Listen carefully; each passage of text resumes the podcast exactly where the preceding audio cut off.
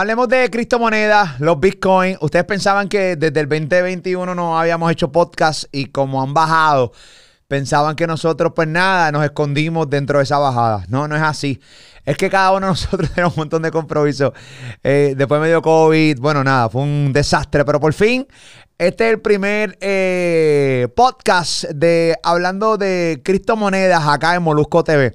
Hay mucho de qué hablar. Desde Twitter, que básicamente ya está implantando NFT de una manera bastante eh, creativa. Lo hablamos en breve con los muchachos. También hay noticias de Rusia que de cierta manera está prohibiendo los intercambios de criptomonedas. Y el alcalde, bueno, creo que el alcalde, eh, eh, creo que dentro de la información que, tengo es hacia el alcalde de Nueva York, que básicamente cobra su salario ya eh, con Bitcoin. Así que tenemos mucho de qué hablar. así que va a ser una media hora increíble acá en Molusco TV hablando de criptomonedas. Juan Carlos Pedreira y aquí está Ismael Coto conmigo en hablando de Bitcoin, o sea, de criptomonedas. ¿Qué es la que hay, Coro? Uepa, qué bueno volvernos a conectar. Hay mucho de qué hablar. Sí. bien, saludos. Mira, eh, yo chequeé mi wallet. y ese, eh, gracias, papito. Feliz año.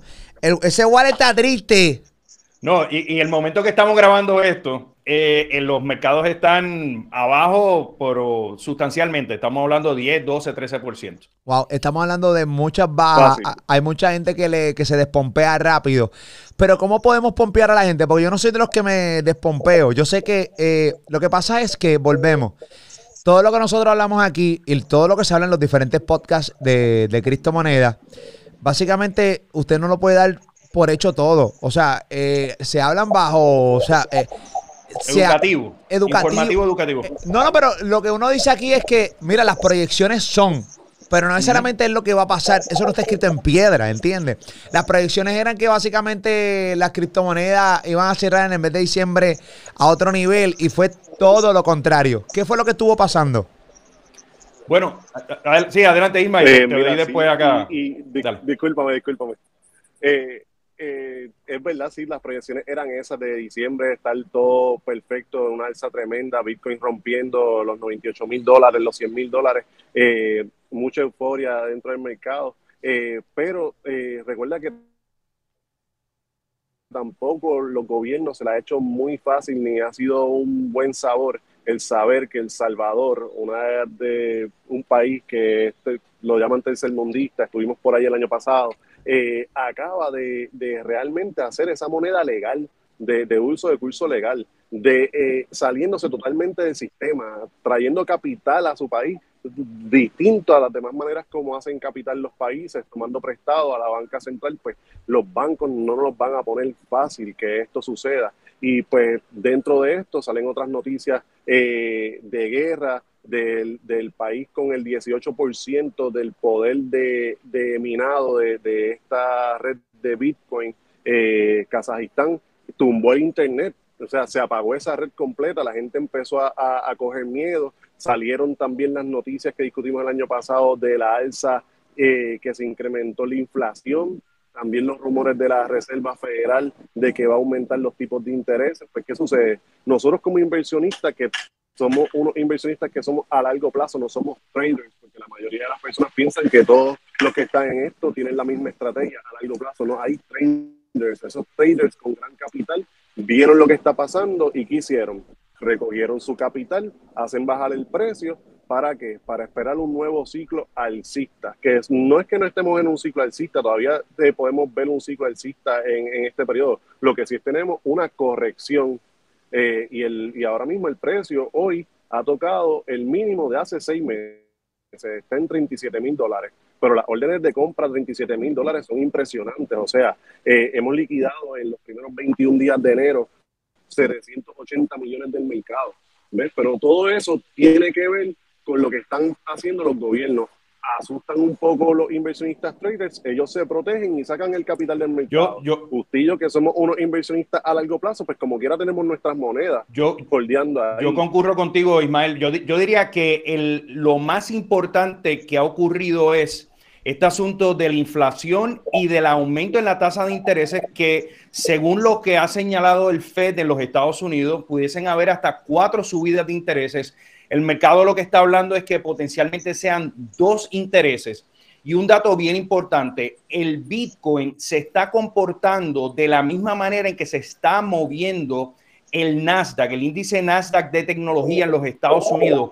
Hemos hablado de que cuando la inflación está subiendo, las personas se van a mover a instrumentos más seguros, en este caso el oro y en este caso también hemos hablado con el Bitcoin. Eso no ha ocurrido y también han ocurrido varias cosas. Los inversionistas institucionales que han visto este escenario a finalizar de años han liquidado sus posiciones para recoger esas ganancias y reconocerlos como ganancias. Y también lo que hemos visto es que ha habido personas que han estado especulando en el mercado a través de opciones y cuando las eh, criptomonedas bajan, hay unas órdenes automáticas de vender y por eso es que esto se va como un efecto en cascada. No, hombre, este, no, hombre, y más, ponlo en mute un poquito porque este, eh, está, ahí hay un ruido que, que, que, me está molestando y si me molestan a los que van a ver el podcast les va a molestar más. Ahora sí, eh, ponle en mute, cuando le, le vayas a hablar le, le quitas el mute. Rompe, ahí está. oye, al, finalizar el día, lo que está ocurriendo es, esto, esto es un mercado, el mercado de Bitcoin ya es un mercado de 10 años, es un mercado que aún está comenzando, como quien dice, pero todavía no se está comportando de la manera en que se espera que sea totalmente desconectado de la realidad financiera de los Estados Unidos. También hay otros, hay otros que están especulando, otra de las especulaciones también es que las personas en los Estados Unidos, lo que son los inversionistas retail, no tienen el suficiente dinero para estar invirtiendo en las criptomonedas precisamente porque las cosas están subiendo en los Estados Unidos. Pero al finalizar el día, las cuestiones fundamentales de lo que es el Bitcoin y lo que es la plataforma de Ethereum sigue siendo las mismas. Yo estuve, tuve la oportunidad esta pasada semana de estar en la convención North, eh, North American Bitcoin Conference en Miami. Y lo que yo estoy viendo, fíjate, me llamó muchísimo la atención de lo menos que se habló en esa convención es del precio de Bitcoin y lo que sí se está hablando y lo que yo noto comparado con el 2018 que estuve en esa conferencia, es un mercado mucho más maduro, es un mercado donde hay jugadores bien importantes, desarrolladores, todo esto sigue marchando tras bastidores y el asunto de qué precio tienen las criptomonedas literalmente en ese evento pasó a un segundo plano. Muy bien. Eh, así que nada, básicamente mucha gente está preguntándose eso. O sea, que es la que hay gente que tiene inversiones que no conoce, que básicamente lo que hace es confiar. Hay un grupo de gente que eh, invierte, que en mi caso, vamos a empezar por ahí. O sea, en mi caso es, yo sé, o sea, verifico, veo que esto es serio, que esto no es un chiste, que esto hay mucha gente seria metida aquí, pues entonces tú inviertes. ¿Qué pasa? invertimos no conociendo tanto del tema y poco a poco vamos aprendiendo. Eh, pero obviamente cuando tú ves una baja, tú entras como un despompeo. Es una, ah, ya lo está bajando, puñeta, que es la que, que mierda es esta, tío. Es más de quitar el que mierda es esta, maldita sea la madre. Pero como dijo Juan Carlos Pedreiro ahorita y, y e Ismael, son, somos inversionistas a largo plazo. Esto no es que tú vas a meter un dinero hoy para sacarlo el mes que viene. Esto es un dinero que tú pones ahí para que vaya madurando y por ahí para abajo. ¿Entiendes? Ahora, empezará a madurar este año con todas las trabas que está teniendo ahora mismo esta plataforma de criptomonedas y, también Bitcoin. Yo, yo te diría, Molu, que, sí, entendemos que sí. Sí, yo definitivo, y, y, yo creo que una vez esa nube negra de las, eh, los intereses que van a subir en los Estados Unidos salga del medio, va a haber muchísima claridad, los inversionistas se van a sentir más seguros. Hay algo que los inversionistas detestan, principalmente los inversionistas profesionales, es la incertidumbre. Y cuando eliminemos esa incertidumbre, entonces pues se pueden haber realineaciones y puede haber nuevo dinero que esté entrando en la plataforma, pero así a corto plazo decir que el Bitcoin va a volver a subir, puede volver a subir como puede volver a bajar, yo creo que aún con los análisis que existen del blockchain, que uno puede analizar esas entradas y salidas, todavía es muy prematuro decir en qué momento de este año la cosa se puede recuperar. Eh, y si vemos el comportamiento histórico, estas bajadas las hemos visto en otros momentos, así que no es nada nuevo en el mundo de, los bitcoins. Muy bien. Imael, hablemos un poquito de otras noticias. Eh, sabemos que Twitter está implementando, este, está jugando dentro del mundo de los NFT. Hábleme un poco sobre eso. Bueno, pues Twitter eh, con su aplicación de, de Blue tiene que suscribirte, tienes que pagarle. Es lo único que le vi mal a eso. Puedes conectar tu wallet y puedes subir a tu perfil o a tu avatar eh, tu NFT y te lo, te lo certifican. O sea, tendrías ya esa medallita azulita que ellos ponen eh, para que tu cuenta esté registrada y sepan que ese es tu NFT como tal. Eh, muchas de las personas. O sea, que están, o sea, están cobrándote como para este, registrar tu cuenta, o sea, para que tu cuenta tenga el checkmark. bueno, déjame, añado, añado un detalle. El proyecto de Twitter Blue tiene diferentes componentes aparte de los NFTs. Lo que sí, esta semana eh, lanzaron la manera en que uno puede conectar esa billetera digital al profile picture o la foto que uno tiene de perfil Muchos eh, criptofanáticos y los que están en el mundo de los NFTs utilizan Twitter como una plataforma de comunicación. Entonces vas a notar que en vez de un círculo redondo en Twitter va a tener un diseño hexagonal. Tú oprimes esa imagen y vas a poder ver el registro, en este caso de OpenSeas, y el registro en el blockchain de Ethereum de que esa persona en realidad es el dueño. O sea, hay personas que simplemente suben a lo mejor una, una, colección del Board Yacht A Club, que es el NFT número uno en los Estados Unidos, sobrepasando lo que son los CryptoPunks. Y ahí de verdad vas a saber si la persona que está diciendo que tiene eso lo tiene. Claro, esto es un pedazo del comienzo de estas redes sociales integrando esta tecnología de, de NFT. Tuve la oportunidad de comentar en el segmento eh, del, del, miércoles de tecnología que también Facebook e Instagram se, se apresta a estar lanzando también maneras de poder comprar NFTs y poder exhibirlo. Lo que hay en este 2022, para mí, los NFTs va a ser una de esas grandes historias. Se siguen rompiendo récords en transacciones en lo que es la plataforma de OpenSeas, que es la principal plataforma. No sé, Ismael, qué, qué estás viendo por allá a nivel de los NFTs, pero por lo menos en la convención y lo que estoy leyendo es que esto va a ser un año explosivo de los NFTs muchos proyectos de NFT ya sabemos que la punta del iceberg de este mercado realmente son la, lo que son el arte, eh, pero los NFT son mucho más que eso y estamos viendo que se están moviendo para los real estate, ya los NFT en Colombia, eh, me, estoy trabajando un proyecto sobre real estate. ¿Cómo un eh, NFT entra en real estate? Porque vamos a empezar que hay mucha gente viendo este podcast que no sabe qué puñeta es un NFT. ¿Qué carajo un NFT? Entonces, bueno, obviamente cuando tú rompes a, averiguar, pues entonces bueno, en serio yo voy a pagar cierta cantidad de dinero por un arte digital. Claro, que es una persona de renombre o que hizo de cierto artista. Por ejemplo, pongo siempre el eh, ejemplo de, Snoop Dogg. Snoop Dogg te creó un NFT eh, y que te trajo dos, tres canciones de él, exclusiva para los que compraron en NFT. Eso está bien cabrón para los fanáticos de, de, Snoop Dogg, ok. Claro. Pero ¿cómo entonces también el NFT? Es una, eso es una cosa, una cosa, ¿verdad? Y, y, lo estamos viendo en arte. Mira, ahora mismo vamos a hablar de Puerto Rico. Mm. Juan Salgado, el tatuador, él hizo un NFT, estuvo brutal, se, se subastó, se vendió por X cantidad de Ethereum, pero ese X cantidad de Ethereum te dio acceso a tener una sección de tatuajes con él. Eh, ¿Cómo estaba el booking de Juan Salgado? Explotado. Bueno, acaba de cerrar, él acaba de cerrar en su cumpleaños, ya él cerró su booking, o sea, ya no va a tener más en la agenda bien. No, no. Eh, esa, esa señal es clara para dónde él va. Él está, él identificó los NFTs y el metaverso como su nueva plataforma de trabajo. Definitivamente. Entonces, ¿qué sucede? Le des acceso, ya eso tiene eh, un valor para la persona que lo tuvo, más lo, lo, tiene como en su colección. Eso es una. Dos, tú dices, ah, voy a pagar mucho por eh, esa arte. No es pagar mucho por esa arte, es el acceso que te da el tener esa arte, porque se están convirtiendo en clubes sociales. ¿Ves? Pero, y, no es lo mismo poder entrar a, a un club social o a identificar a esta otra persona que también dentro de esos clubes se habla de otros tipos de inversiones, otras oportunidades, pues te da ese tipo de acceso. Pero eso es lo que se está formando con los clubes de arte, las colecciones. Eh, esto no es un tipo de... Eh, analizándolo, me pueden decir bruto, en confianza o... Porque lo que voy a decir lo más seguro no, no lo es. Pero eh, esto no es un, algún en el caso, por ejemplo, de Juan, que pongo el ejemplo de Juan, que es que tenemos recientemente, Juan Sagado, un tatuador puertorriqueño de los más duros. Eh, si él decide mañana simplemente tatuar a la gente que él le vende NFT, es como un tipo de segregación, ¿no?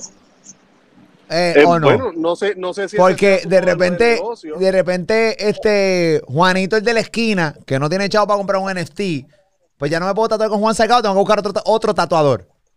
Bueno, pero es que si no tiene los chavos para comprarle el NFT, tampoco tiene chavos para pagarle el tatuaje de, Juan hay, hay, un, hay, un, hay, un hay, un, factor, hay un factor que te da los NFTs. NFT en este mundo digital es básicamente este artículo, este es, es frontear con lo que yo tengo. Algo exclusivo. Que, no, claro, hay gente que compra Rolex y tienen su Ferrari. Y eso, eso es una manera de hacer lo que le llaman un social signaling o socialmente mostrar que tienes el billete para tenerlo. Pues lo mismo va a ocurrir tal vez con Juan Salgado y otros que a lo mejor no están en su categoría. Al final de cuentas, aquí lo importante es la, la marca personal de la persona, en este caso el artista, es lo suficientemente poderosa como para provocar que las personas quieran pertenecer a ese corillo. En el asunto, por ejemplo, en el caso de los Board Yacht A Club, que se ha convertido en el número uno NFT, se me escapa el número, pero se están vendiendo en 200, 300 mil dólares. Bueno, ellos, ellos rompieron, ellos rompieron ahora mismo el récord de volumen de venta. Imagínate. Han tradeado un billón de dólares en Ethereum. Entonces, en, ese club. Wow. ¿No? Y entonces en ese club el asunto es que las personas que son millonarios en criptomonedas quieren tener ese pedazo simple y exclusivamente para ser parte de ese corillo y para poder frontear, y por eso es que están fronteando en Twitter ahora, van a frontear en Instagram, van a frontear en Facebook y mostrar todo esto. Esto es apenas el comienzo de las muchas cosas virtuales que la gente va a querer ser parte y pertenecer. Pero si detrás de ese NFT no hay una historia, no hay una comunidad o no hay una marca reconocida, se le va a hacer bien difícil. Incluso una de las cosas que estaba hablando Mark Cuban en la convención de, la, de Bitcoin en Miami es que muchos de estos proyectos, más del 90% de los proyectos de los NFT no van a quedar en nada y que detrás lo más importante es crear esa comunidad, crear ese, ese corillo, porque si no, básicamente uno, que no hay interés para que otras personas compren estos NFTs, que eso es un asunto importante. Ustedes a la hora de comprar NFTs tienen que ver ese volumen de transacciones y cuántas personas tienen ese NFT porque el día que ustedes quieran vender ese NFT no tiene ningún tipo de, liquidez y no vas a conseguir compradores. O sea que Mark Cuban dice que, que, el mercado de los NFT no va para ningún lado. Él, le da, no, obviamente, y esto es como el comienzo del Internet. Había un montón de proyectos tipo Amazon que comenzaba a principios de los 90 y no llegaron a ningún lado. Tremendas ideas, pero no logró la escala. Él lo que está diciendo es que hay muchos de estos proyectos que simplemente es alguien que subió el arte y espera hacerse millonario y al final de cuentas, si no tienes esa viralidad y esa comunidad, que en muchos casos lo que se están montando son cuentas en Discord, cuentas en, en Telegram, para que la comunidad se conecte, hablen entre ellos y se creen más NFT y se creen más eh, hype o más eh, viralidad de estos NFTs?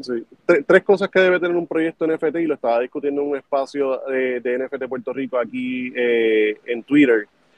Y, me encanta lo que están haciendo en Puerto Rico. Ayer participamos de, una actividad también. tres cosas que tiene que tener un club de NFT para que sea verdad exitoso. Tiene que tener, además de, de, del arte, tiene que ofrecer un valor un acceso, un valor directo con ese NFT, porque si tú a lo mejor lo quieres holdear y eres parte de esa comunidad porque le está apoyando, pues esa comunidad tiene que tener un tipo de retorno de lo que hace la comunidad con los holders, porque tú te haces parte dueño de ese club, ese es uno. Dos, tiene que ofrecer, eh, adicional a eso, tiene que ofrecer algo físico, atar eh, lo digital con lo físico, que es lo que están haciendo los Bar Jab Club, que se unieron con, con G-Money, que vive aquí en Puerto Rico, se unieron con Adidas. Ahora Adidas está trayendo una colección de streetwear junto con Prada, pero ¿quiénes lo pueden comprar? Los que tienen ese NFT de Adidas, ¿ves? Porque están integrando lo físico como tal. Y lo otro es la comunidad que la comunidad realmente vea ese valor que le está ofreciendo por participar en ese club de, de NFT, que es del arte. Pero eso es solamente hay, la taller, del iceberg. Hay taller, sí, hay, taller, hay taller y hay que, bueno, hay que escuchar a Mark Cuban, que Mark Cuban no es ningún rascatranca. Mark, Cuban básicamente es de los, podemos decir que es uno de los fundadores de los inicios del internet. Incluso con eso fue que él compró el equipo de los Dallas Mavericks y, y, lo demás es historia y los NFTs de la NBA son de él. Claro. Está vendiendo el, el cantito de, de, de, ese, de, ese, de esa jugada estelar, se la está vendiendo en un NFT. Definitivo. O sea que, que, que, el mercado este año yo pienso que va a crecer muchísimo, más los gobiernos también van a empezar a utilizar el NFT porque nada más existe un solo molusco. Nada más existe un solo Juan, Juan Pereira. Gracias a Dios que, gracias a Dios por eso. Gracias a Dios que nada más existe un solo Molusco. Oye, Molu, antes, de ir al próximo tema, dos cosas importantes de los NFTs. se está dando el fenómeno de que vas a poder coger dinero prestado contra estos NFTs. Mm. Básicamente vas a, vas, a, recibir un cierto tipo de, de retorno y vas a poder fraccionalizar un NFT. Así que tú vas a poder ser dueño en vez de un NFT, de un pedacito de, un NFT. Si al final del día eso funciona, pues, pues no sé, pero e, esos son entre las cosas que están sonando de, en este 2022 en el mundo de los NFTs. Ok, quedan 10 minutos para, para el podcast, aunque nosotros podemos hacer lo que nos dé la gana, pero este quiero tocar dos temas en el tiempo que nos queda de hablando de, de, de criptomonedas aquí. Primero, que este es bien corto, es el alcalde de Nueva York que ya va a empezar a cobrar su primer salario con Bitcoin, de y dos. Hay una foto que estuvo corriendo hace días atrás. Yo estuve publicándola a través de todas mis plataformas digitales, en mi cuenta de Instagram. Yo soy Molusco eh, y es de esta foto donde básicamente salen estos papichis eh, que viven aquí en PR. Estamos hablando de Logan Polk y también de Brooke eh, Pierce, este, donde básicamente ellos son inversionistas claros, ¿no? De, de criptomonedas y han venido a vivir a Puerto Rico por la ley 22 ley que mucha gente pues se ha puesto en contra. ¿Por qué? Porque básicamente eh, el mercado de las casas en Puerto Rico ha subido muchísimo eh, y le está quitando oportunidad al local de poder comprar casas eh, porque se las están vendiendo a sobreprecio a personas que vienen a Puerto Rico de, pues, de afuera. Así que hablamos de eso en breve. Empecemos con lo del alcalde de Nueva York. El alcalde de Nueva York está recibiendo hoy, viernes, eh, su primer pago de su sueldo en Ethereum y en Bitcoin. Y él dice que va a convertir en Nueva York en la nueva sede del espacio de intercambio de criptomonedas. Duro. Eh, eso, es, eso es algo bien interesante porque ya viendo eh, en Estados Unidos, eso lo quiso hacer también el de Miami, no sé si realmente los está cobrando ya, Francis. Sí, creo que, creo que ha cobrado, creo que ha cobrado uno, incluso ha dicho que quiere que los ciudadanos paguen eh, sus, impuestos a través de criptomonedas. Exacto, pues entonces están, están en esa competencia de ver dónde es que realmente la industria se va a estar posicionando.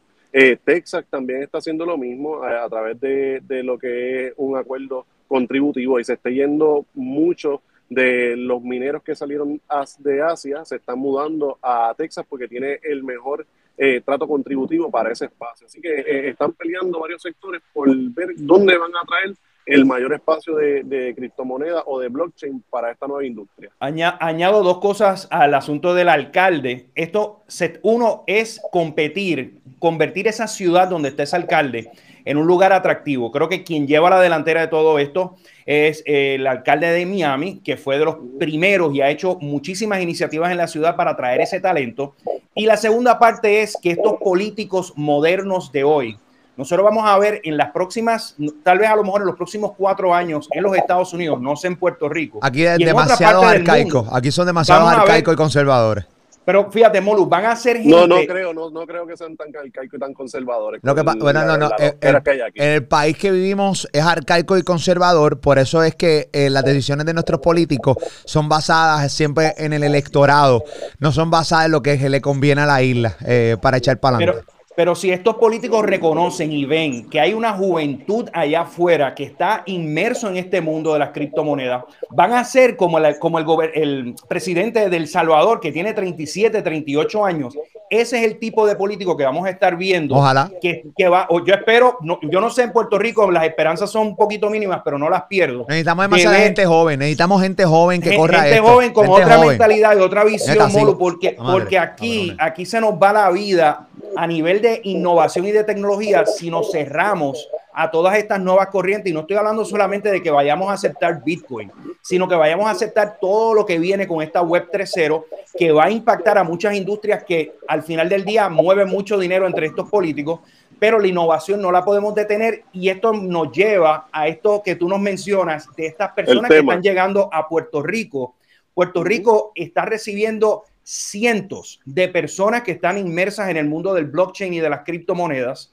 Y ciertamente hay un asunto educativo y de explicación al resto de la población en Puerto Rico de las posibles ventajas que pueden tener el tener este mundo de talento digital tan cerca de nosotros. Ok. Mete, eh, eh, para arrancar eh, con el tema que tengo en pantalla, este es un post que estuve poniendo hace unos días atrás sobre cómo se ven nuestros nuevos gente que nos está colonizando, los, nuestros colonizadores.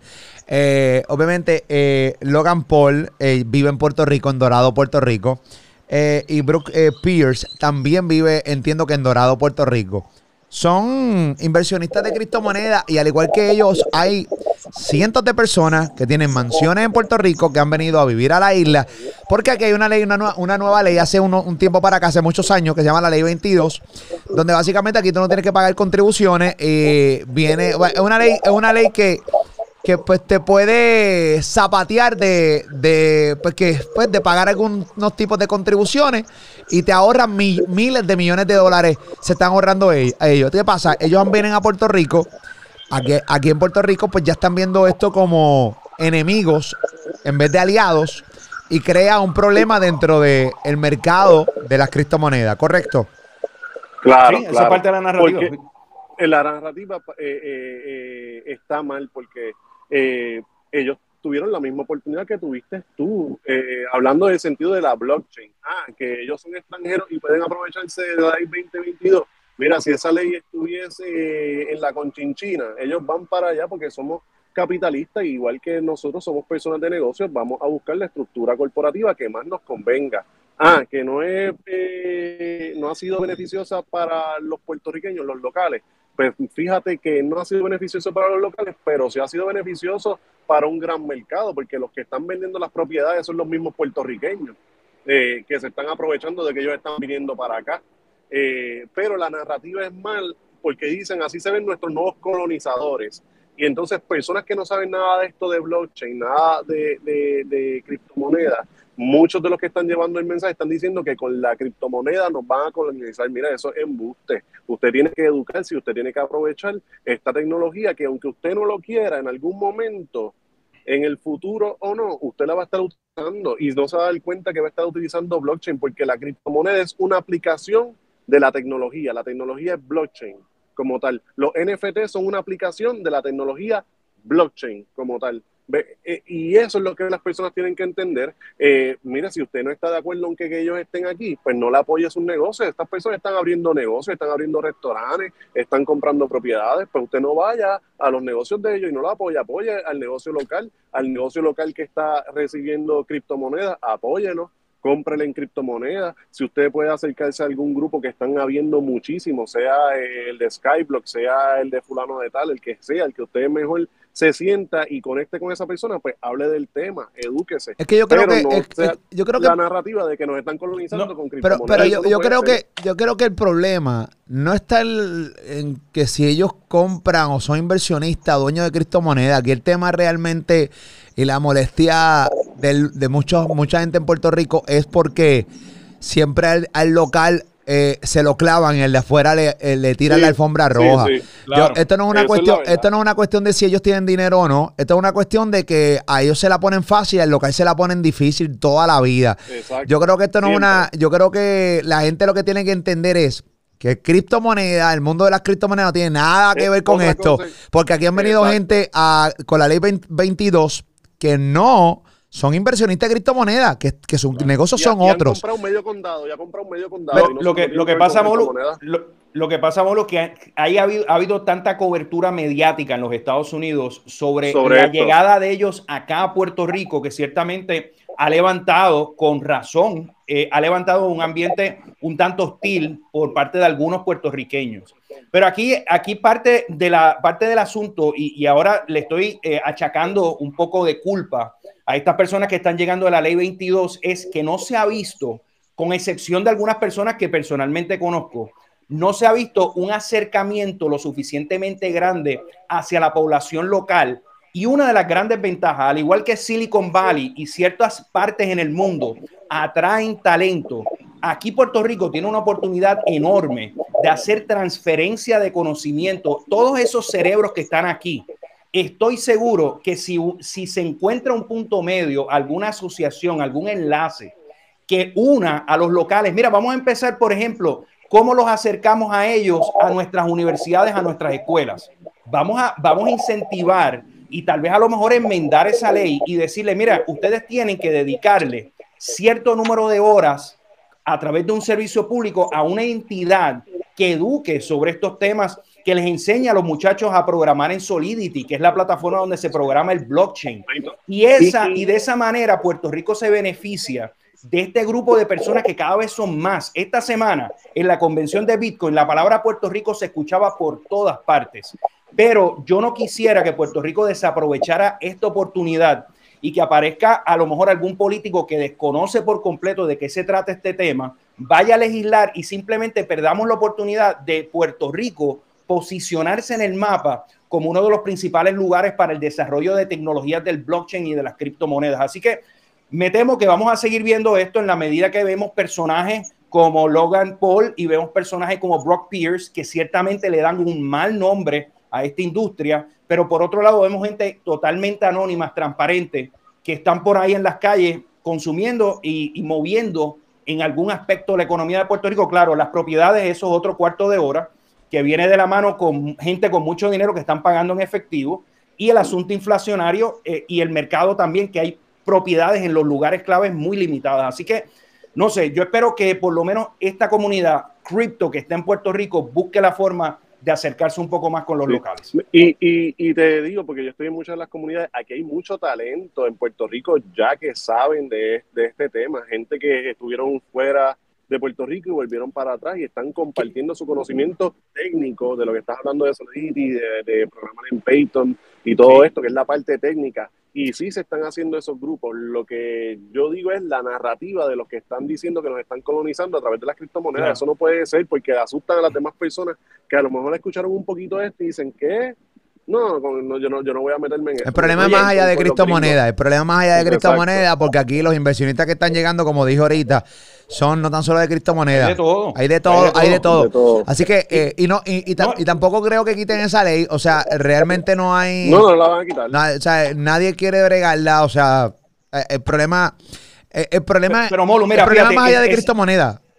Claro, pero esa ley, por ejemplo, tiene un requisito de dar una aportación económica a una entidad sin fines de lucro. Pero ¿de qué a ti te sirve venir a un país simplemente dar el dinero y no hacer más nada? Yo creo que ellos tienen mucho conocimiento, pueden acercar, incluso se pueden crear programas de internado donde las personas en la high school, las personas que están en la universidad, vengan para acá. Ismael mencionaba de gente que quiere venir. Mira, yo me topé en una de las actividades de cripto en diciembre, un joven puertorriqueño ingeniero que trabaja en Intel, que me dijo, ya yo estoy haciendo planes para venir a Puerto Rico y aportar en Puerto Rico.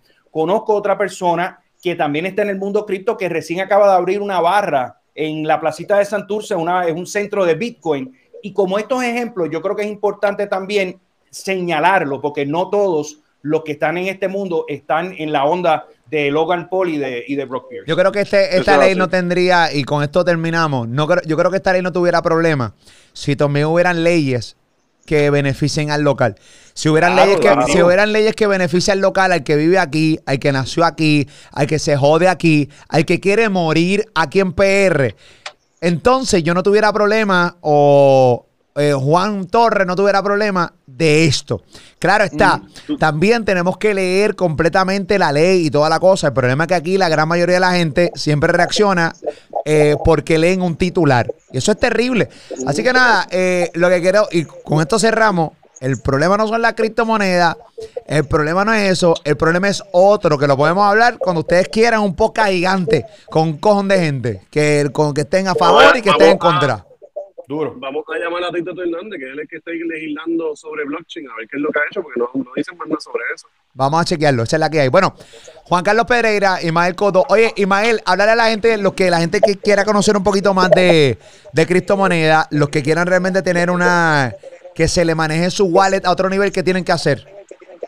Mira, se pueden comunicar con nosotros en skyblock.io, skyblock.io ya por fin nos van a estar entregando nuestras facilidades, esto pronto en dos semanitas que estamos construyendo para que puedan visitarnos allí, skyblock.io o nos pueden tirar al DM eh, muchas personas eh, nos están llamando, les estamos contestando, pero es que nosotros no te podemos recomendar dónde tú invertir tu dinero. Sí te podemos enseñar cuáles serían las plataformas ideales, pero yo no te puedo decir, no, pon dinero aquí. Eso no es lo que nosotros hacemos. Nosotros te enseñamos a manejar tu wallet, a crear tu wallet. Si tienes un negocio, aceptar eh, criptomonedas si quieres eh, implementar blockchain en cualquier industria, ya sea eh, a través de los NFT, sea fintech, sea para real estate, también te ayudamos con eso, desarrollamos esos tipos de proyectos en skyblock.io. Se escribe skyblk.io.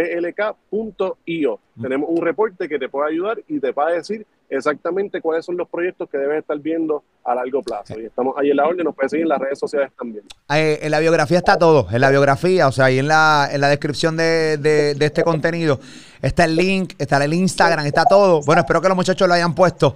Eh, si no, el memo va cabronamente, pero full.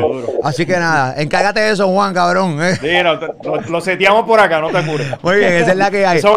la, descripción va a quedar de show. De show, esa es la que hay. Y el próximo domingo tenemos otro contenido. Y bien importante los comentarios. Obviamente comenta y comenta y habla un poquito sobre esto. Eh, y qué temas quieres que hablemos el próximo domingo en otro podcast más hablando de criptomoneda, el mundo cripto acá en Molusco TV. Gracias, Juan. Gracias, Ismael, papi. Gracias. Gracias, Molusco. Siempre, esa es la que hay. A ti, gracias por siempre consumir todos los contenidos que hacemos aquí en este canal de YouTube que se llama Molusco TV. Suscríbete al canal y gracias por seguirme en todas mis plataformas digitales. También aquí en radio todos los días, lunes a viernes, desde las 2 hasta las 7 en vivo. Molusco y Reyes de la Punta y aquí todos los contenidos que tenemos. Así que disfruta. Oye, créeme, si se acaba este contenido, es lo que te recomiende. Dale play ahí, dale click, que realmente está bueno. Muchas entrevistas, muchos contenidos que te van a encantar. Chequeamos ahorita.